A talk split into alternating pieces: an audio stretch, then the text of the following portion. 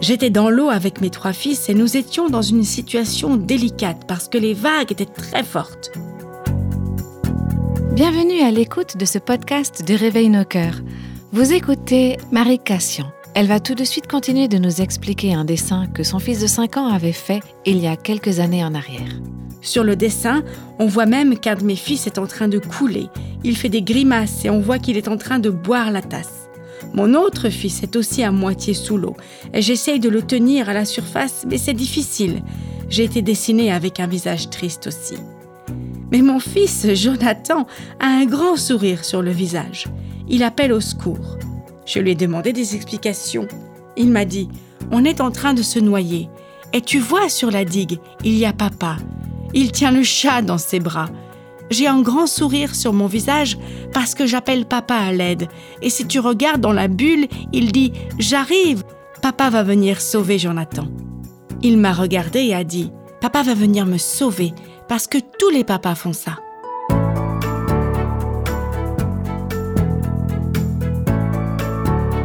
Tous les papas font ça. Des paroles toutes simples dans la bouche d'un enfant.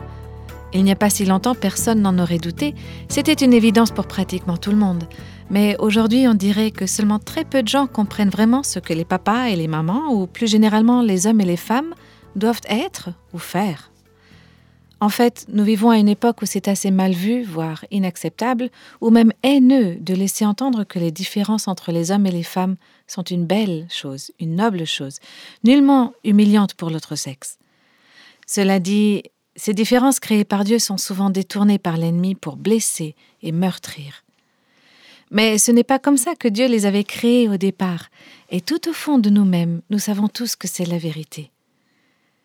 Récemment, Marie Cassian a été l'invitée d'une émission de la radio American Family pour débattre sur le sujet de l'identité et de ce que ça veut dire d'être un homme ou une femme.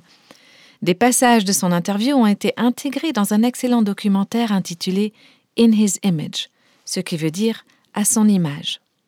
Dans cette mini-série de deux podcasts que nous commençons aujourd'hui, nous allons vous faire entendre des extraits de cette émission. Mary se penche sur les premiers chapitres de la Bible pour mettre en avant des points importants sur la masculinité ou la féminité tels que Dieu les entend. Et en plus de ça, elle nous montre comment les caractéristiques des hommes et des femmes peuvent mettre en avant la beauté de l'Évangile. J'aimerais juste encore brièvement vous présenter Mary Cassian, elle a grandi à Edmonton, au Canada. Elle est mariée à Brent et elle est mère de trois enfants et grand-mère de plusieurs petits-enfants. Elle est auteure et conférencière et une étudiante assidue des Écritures. Je lui laisse la parole. J'ai commencé à m'intéresser à la féminité biblique lorsque j'étais à l'université. À cette époque, le féminisme était très en vogue et c'était une question cruciale pour notre progression de disciples. De nombreuses collègues et amis qui allaient devenir médecins et avocates, je suivais une filière médicale, avaient des questions et voulaient savoir ce que dit la Bible à propos des femmes et quel est son message pour elles.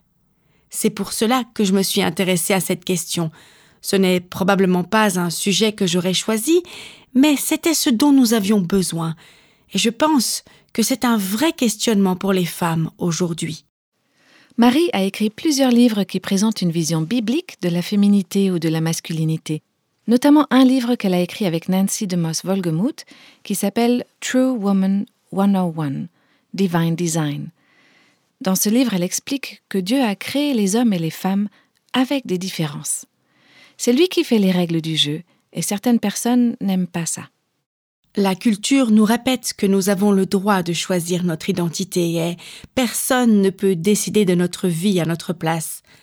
Ce n'est pas du tout ce que dit la Bible. Elle nous dit au contraire que Dieu a le droit de nous dire comment la gérer. Nous avons le choix de nous soumettre ou pas.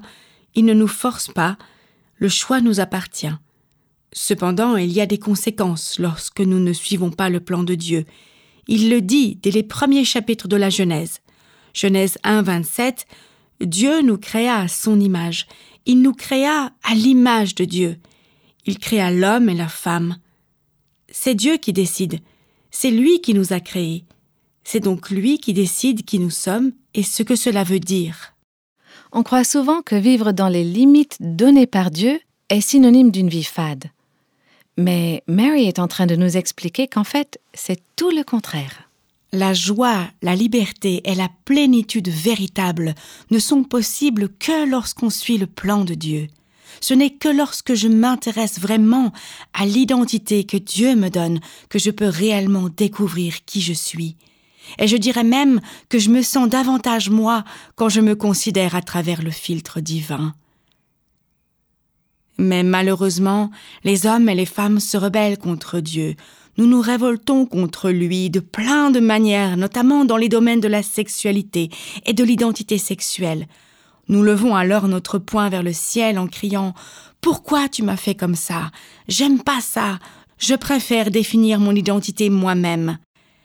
Et voici ce qu'Ésaïe 29,16 dit à ce sujet. Ainsi parle l'Éternel.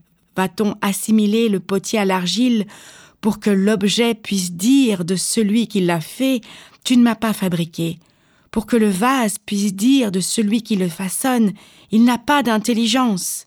Dieu est le potier, et nous sommes l'argile. Il a le droit de nous façonner, de nous former et de nous modeler selon son bon plaisir. C'est Dieu, et nous ne sommes pas Dieu. La réflexion de Marie sur l'identité féminine ne lui est pas venue naturellement. C'était un processus qui a pris du temps. Je suis sûre que ça va vous parler. J'étais un vrai garçon manqué. J'avais cinq frères. Pendant très longtemps, je rejetais vraiment la féminité. Je n'aimais pas être une fille, j'aurais préféré être un garçon.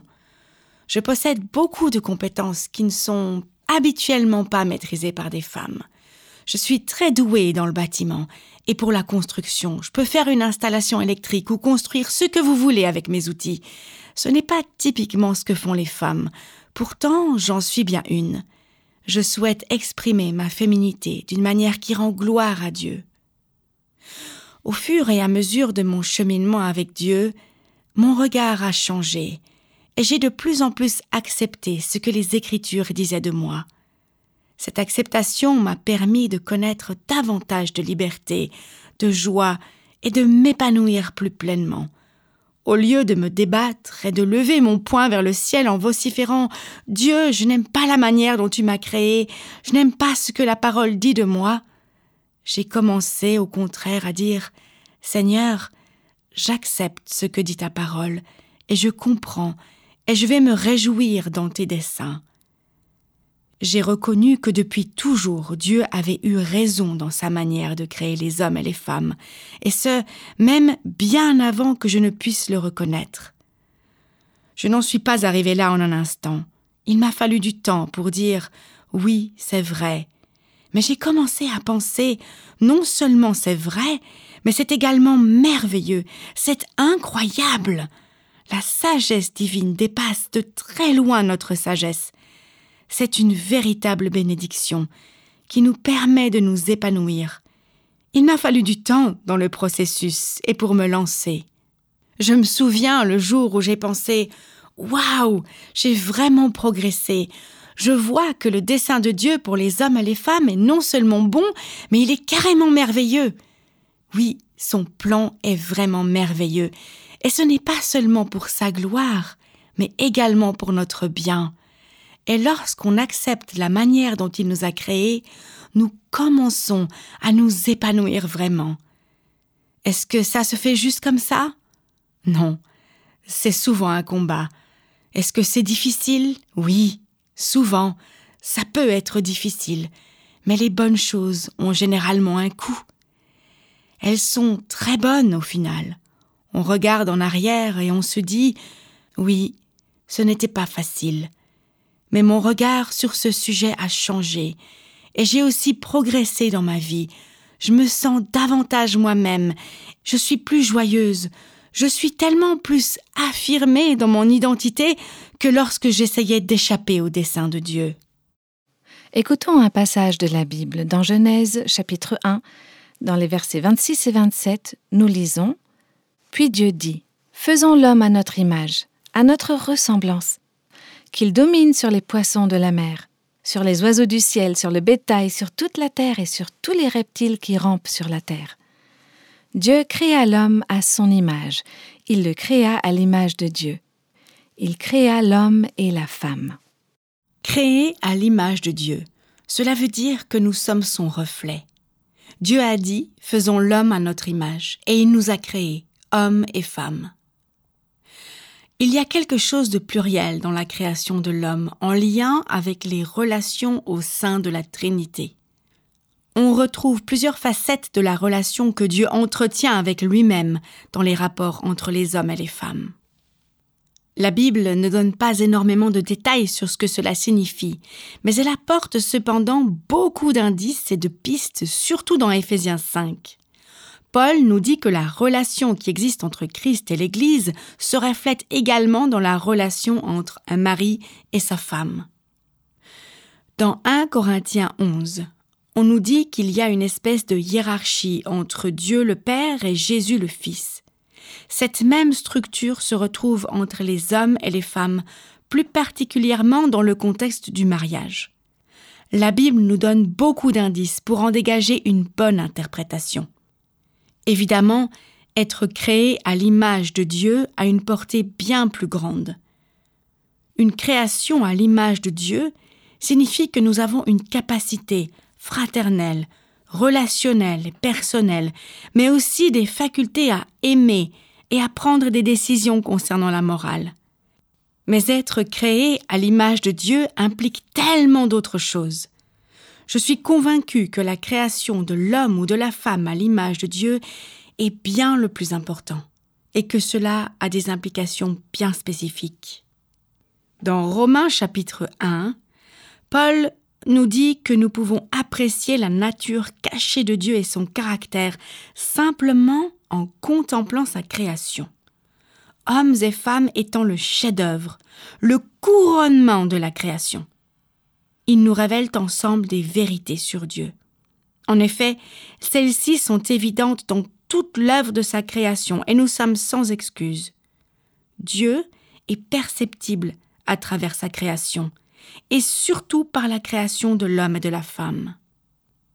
1 Corinthiens 11.3 nous dit je veux cependant que vous sachiez que Christ est le chef de tout homme, que l'homme est le chef de la femme, et que Dieu est le chef de Christ. Bien évidemment, il y a ici un mystère. Nous n'avons pas une pleine compréhension de la Trinité ni de l'unité de Dieu, et pourtant ce sont différentes fonctions de la divinité qui montrent quelles sont les relations de Dieu avec lui-même. Tout cela reste très mystérieux pour nous. Pourtant, on peut tirer un parallèle entre le fait que Christ est le chef de tout homme, que l'homme est le chef de la femme, et que Dieu est le chef de Christ. Dans le chapitre 5 de la lettre aux Éphésiens, Paul fait un parallèle entre la relation qui existe entre le mari et la femme et celle de Christ avec l'Église. Le texte dit Femme, soumettez-vous à votre mari comme au Seigneur, car le mari est le chef de la femme, comme Christ est le chef de l'Église qui est son corps, et dont il est le sauveur. Les femmes devraient se soumettre à leur mari en toutes choses. Marie, aimez votre femme, comme Christ a aimé l'Église. Il s'est donné lui-même pour elle, afin de la conduire à la sainteté, après l'avoir purifiée et lavée par l'eau de la parole. C'est ainsi que les maris doivent aimer leur femme comme leur propre corps. Paul continue. Ce mystère est grand, et je dis cela par rapport à Christ et à l'Église. Le mystère du mariage, de la relation mari-femme, par extension, le mystère de la masculinité et de la féminité est très profond, mais il est d'une certaine manière lié à Christ et à l'Église, à son amour pour elle, à la façon dont il est mort et s'est donné pour elle, jusqu'au respect a envers lui. Cela doit se refléter dans notre identité d'homme et de femme, mais surtout dans la relation du mariage. L'histoire a commencé avec la création de l'homme et de la femme, puis avec un mariage. Elle se terminera aussi avec un homme, une femme et un mariage. Nous savons que le mariage tel que nous le connaissons, c'est-à-dire la relation entre un homme et une femme, prendra fin lors du retour de Jésus, nous pourrons tous assister à des noces. Mais les noces de qui? L'Église va se marier avec Christ. Il est l'époux et elle est l'épouse. Pour résumer, on peut dire que les hommes et les femmes représenteront la partie féminine de la relation. Ça commence et ça finit avec un mariage. Le mariage est temporaire. C'est pourquoi un Corinthien nous dit Ne vous inquiétez pas si vous ne vous mariez pas et si vous restez célibataire. C'est quand même une bénédiction, car vous pouvez raconter l'histoire de Christ et de l'Église, modèle de tous les mariages humains. Notre mariage, mon union avec mon mari, est là pour raconter l'histoire de Jésus et de l'Église. C'est un témoignage pour l'Évangile. C'est une illustration qui va bien au-delà de notre mariage. C'est simplement temporaire. Notre mariage ne dure qu'un temps, mais celui de l'Église avec Christ sera pour l'éternité. C'est cette histoire que nous transmettons dans notre mariage. C'est aussi l'histoire que nous partageons dans notre fidélité à Dieu, même lorsque nous sommes célibataires. Nous rendons témoignage à Christ et à l'Église.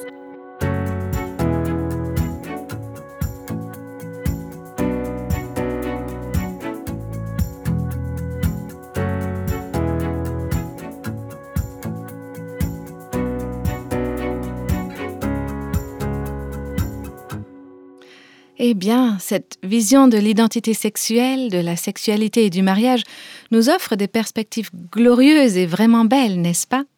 Nous sommes toujours à l'écoute des propos de Mary Cassian, repris d'une interview qu'elle a accordée à American Family. Il lui a été demandé de commenter sur ce qu'implique le fait d'être un homme et non une femme, et inversement.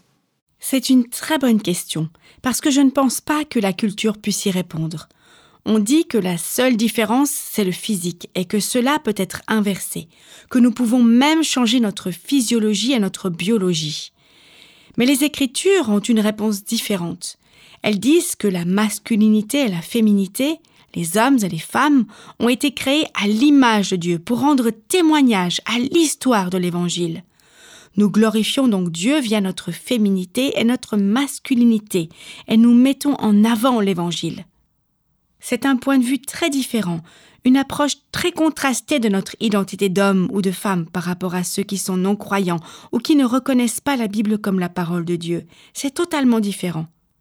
Ce que je suis en train de dire, c'est qu'en tant que femme, j'ai la responsabilité de glorifier Dieu et de raconter l'histoire de l'Évangile du point de vue féminin. Je ne la raconte pas de la même façon qu'un homme. Pourtant, nous racontons la même histoire. Nous racontons tous les deux l'histoire de l'Évangile, de Jésus, de l'Église, mais c'est comme si nous avions deux angles différents, deux prises de vue différentes. Je raconte l'histoire d'un point de vue d'une femme et mon mari, ou un homme, selon la perspective masculine. Même histoire, même Dieu, même évangile, et pourtant différents angles.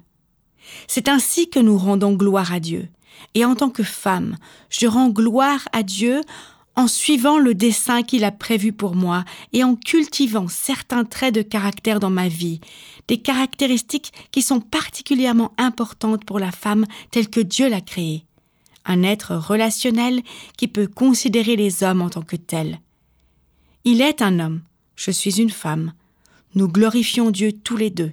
Par nature, ma féminité rend gloire à Dieu je lui rends gloire en devenant de plus en plus sainte, en devenant de plus en plus juste, plus douce, plus aimante, toutes ces choses que Dieu a prévues pour moi, mais je le glorifie en jouant pleinement mon rôle de femme. Le livre de la Genèse est formidable parce qu'il nous présente deux histoires différentes de la création de l'homme et de la femme. La première, qu'on trouve dans Genèse 1, est un zoom arrière. Il montre que la gestion de la terre est donnée à l'homme et à la femme. L'égalité de l'homme et de la femme, la dignité et l'honneur que Dieu a accordé aux hommes et aux femmes pour exercer leur domination sur la terre, l'unité de l'humanité, ils mettent en évidence qu'hommes et femmes sont clairement une seule et même unité. Le chapitre 2 de la Genèse est un zoom avant, comme un ralenti au sport à la télé on voit l'action principale au chapitre 1, puis un ralenti au chapitre 2. Le plan de Dieu pour les hommes et les femmes se déroule pas à pas. Il y a cependant quelques différences bien définies dans la Genèse.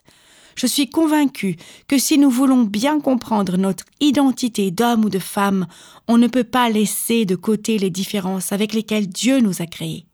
Il n'a pas dit la même chose au moment de notre création. Il nous a créés différemment. Nous pouvons voir beaucoup de différences dans Genèse 2, dans ce ralenti, ce retour sur image du chapitre 1.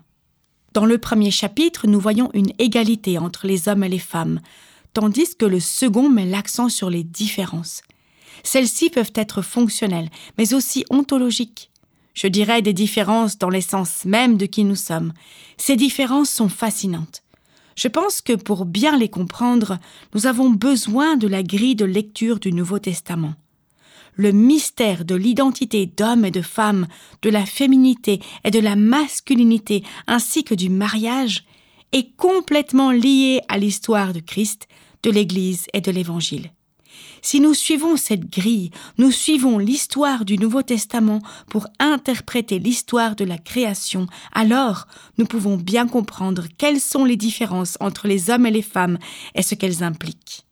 Marie va maintenant faire la liste de dix différences que l'on trouve dans le chapitre 2 de la Genèse. Nous allons examiner les cinq premières aujourd'hui et les cinq autres dans le prochain épisode de cette mini-série de Réveil nos cœurs. La première chose qu'on voit est que l'homme a été créé en premier. On pourrait penser que cela n'a pas vraiment d'importance et qu'il fallait bien commencer quelque part. Pourtant, dans le Nouveau Testament, il est dit qu'Adam a été créé en premier pour une raison. C'est le fondement de la responsabilité des hommes dans l'Église pour la diriger et la conduire. Paul n'a pas considéré la création de l'homme en premier comme quelque chose d'insignifiant. Au contraire, il explique que cela a une grande importance. Le statut et le rang de premier-né est une position très importante dans la culture hébraïque au temps de l'Ancien Testament. Et on pense que c'est aussi une place particulière aux yeux de Dieu. On nous dit qu'Israël est le fils premier-né de Dieu, la première nation qu'il a choisie. Lorsque les Israélites sont sortis d'Égypte, ce sont les premiers-nés égyptiens qui ont payé le prix de l'entêtement des Égyptiens. Lorsque l'ange de la mort est passé sur l'Égypte, il a éliminé tous les premiers-nés qui n'étaient pas couverts par le sang de l'agneau sur les linteaux. Je suis sûr que vous vous souvenez de cette histoire. Dans une famille hébraïque, le premier-né endosse la responsabilité de conduire toute sa famille. Mon mari est l'aîné de sa famille, et quand ses frères faisaient des bêtises, son père venait le prendre à part pour lui demander Pourquoi tu n'as pas gardé un œil sur tes frères? C'est un peu la même idée avec le premier-né et sa responsabilité. C'était un poids sur ses épaules. Les aînés étaient aussi en quelque sorte un symbole lorsque les Israélites ont reçu l'ordre de racheter les premiers-nés de la famille. Cette position de premier-né est importante, car elle se perpétue.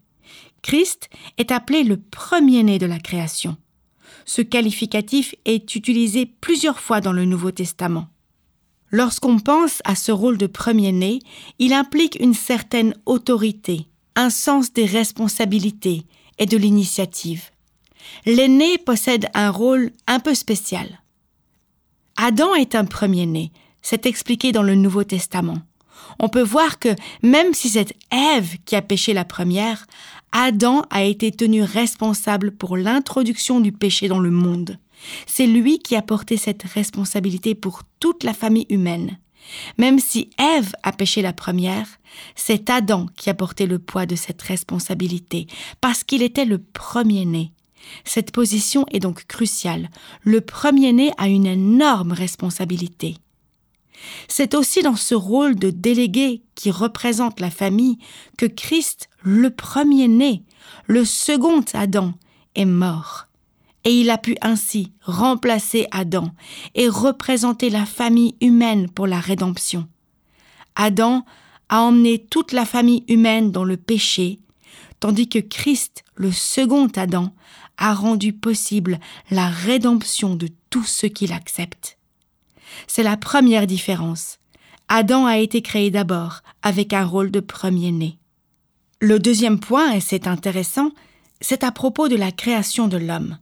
C'est qu'il a été créé en dehors du jardin. Je trouve que cela est vraiment fascinant. J'ai dû lire la Genèse plusieurs fois avant de repérer ce détail. Quand je l'ai vu, je me suis dit Waouh, c'est vraiment intéressant. Parce que l'homme a été créé dans la nature et il a ensuite été placé dans le jardin.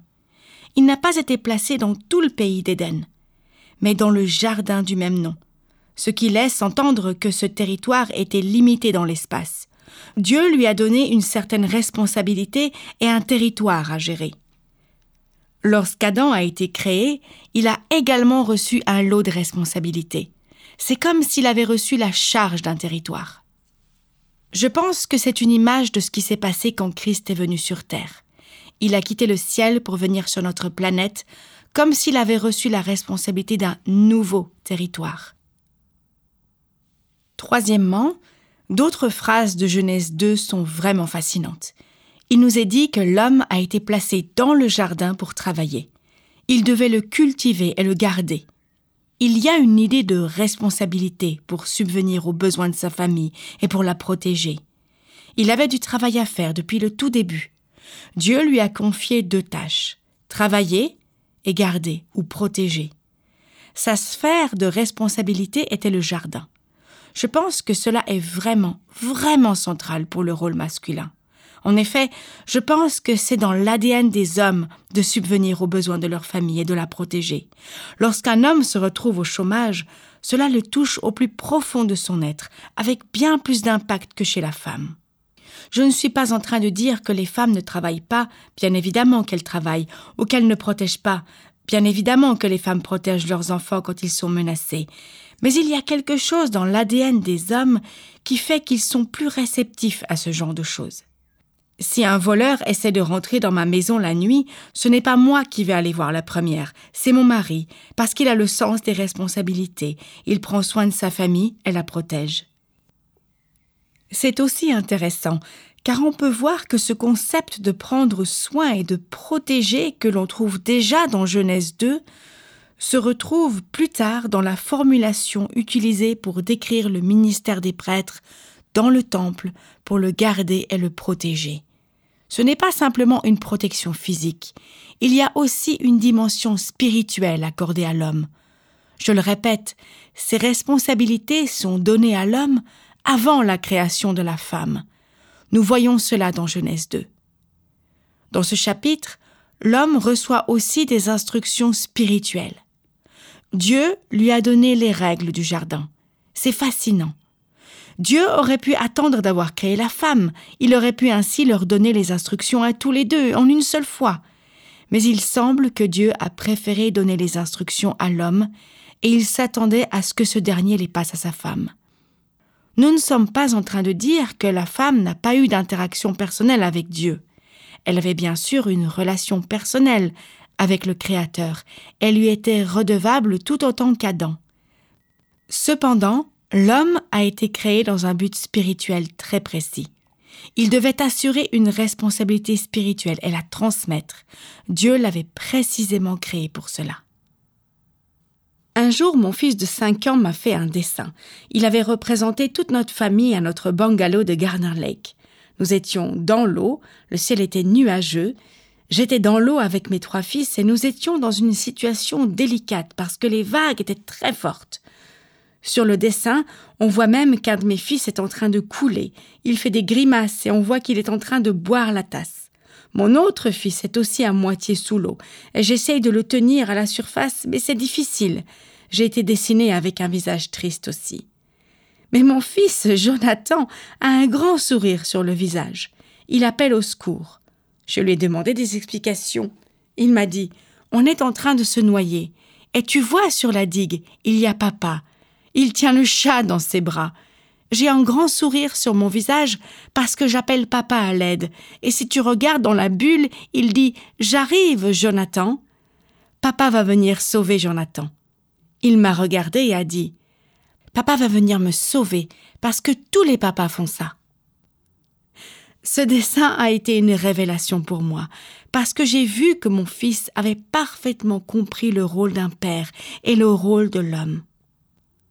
Je nage beaucoup mieux que mon mari. Jonathan aurait dû compter sur moi plutôt que sur son père. Mais ce n'est pas la question ici. Ce que je veux dire, c'est qu'il y a quelque chose de spécial avec les papas. Un papa peut faire les choses qu'une maman ne pourrait pas, enfin, du moins pas de la même manière. On comprend ça intuitivement dès le plus jeune âge. Je pense que cela nous donne une idée du cœur de Dieu. Il veut que les hommes soient des héros pour leur famille. Il veut que ceux-ci prennent position en tant qu'hommes. Il veut qu'ils prennent l'initiative pour être des hommes.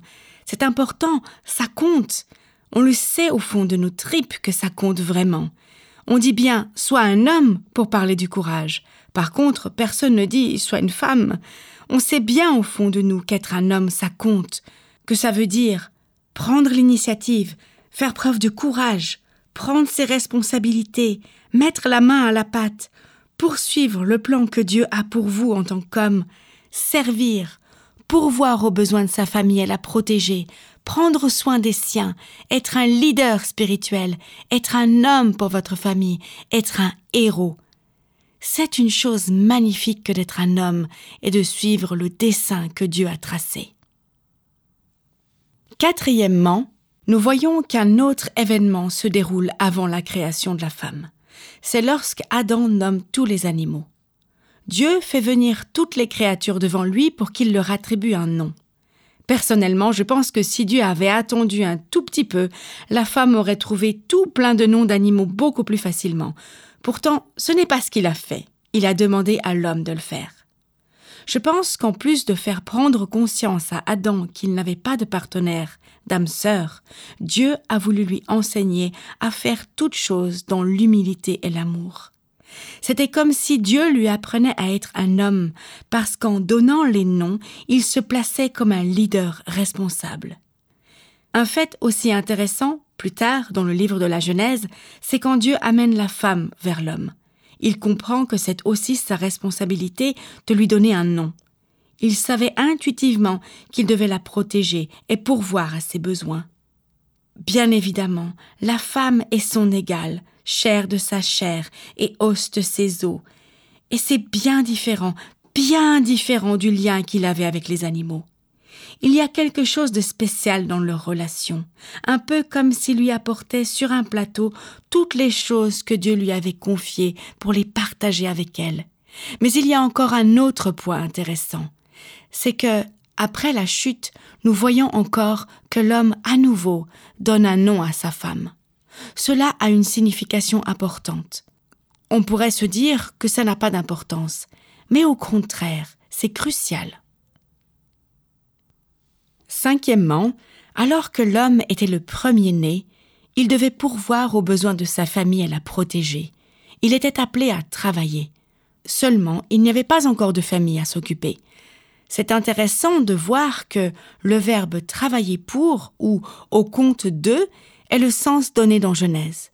Donc, Adam était là pour travailler et pour répondre aux besoins d'un autre. Seulement, il n'y avait pas d'autre. C'est pourquoi l'homme a ressenti le besoin de trouver une âme sœur, celle qui sera son alter ego, une créature qui lui corresponde. C'est très intéressant de voir comment Dieu endort Adam. Il l'allonge sur la mousse comme un père, il lui ouvre ensuite le flanc pour prendre une côte et en former la femme. La création de la femme est très différente de ce qui s'est passé pour Adam. Adam a été créé de la poussière de la terre hors du jardin. La femme a été créée de la côte d'Adam, dans le jardin d'Éden. Elle a été tirée de l'homme. C'est une magnifique image pour moi. On y retrouve une illustration de la rédemption. Lorsque Christ meurt sur la croix, son côté est percé. Et par sa mort et sa résurrection, Dieu se fait un peuple et l'Église naît. Dieu a donc créé l'Église, l'épouse de Christ. C'est une magnifique image qu'on retrouve dès le début lors de la création de l'homme et de la femme. C'est fascinant et merveilleux.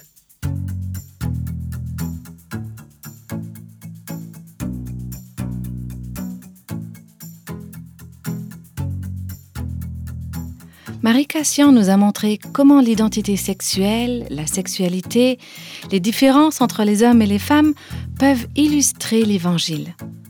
Le podcast que vous venez d'entendre est tiré d'une émission de American Family Radio, un documentaire intitulé In His Image, ce qui veut dire à son image. Lors du prochain podcast, nous entendrons la deuxième partie des propos de Marie sur ce sujet des différences entre les hommes et les femmes d'un point de vue biblique. Et c'est tellement important de bien comprendre ce que la Bible nous dit à ce sujet et de réaliser l'incroyable amour que Dieu a pour chaque personne. Je me réjouis donc de vous retrouver pour la seconde partie de cette émission Hommes et femmes à l'image de Dieu. Merci d'avoir été à l'écoute de ce podcast de Réveil nos cœurs. À bientôt!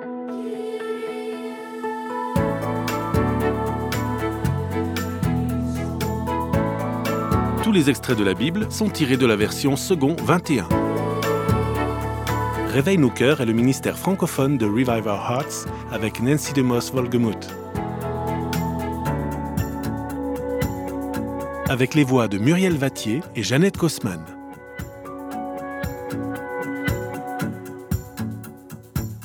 Quelle que soit la saison de votre vie, Réveille nos cœurs vous encourage à trouver la liberté, la plénitude et à porter du fruit en Christ.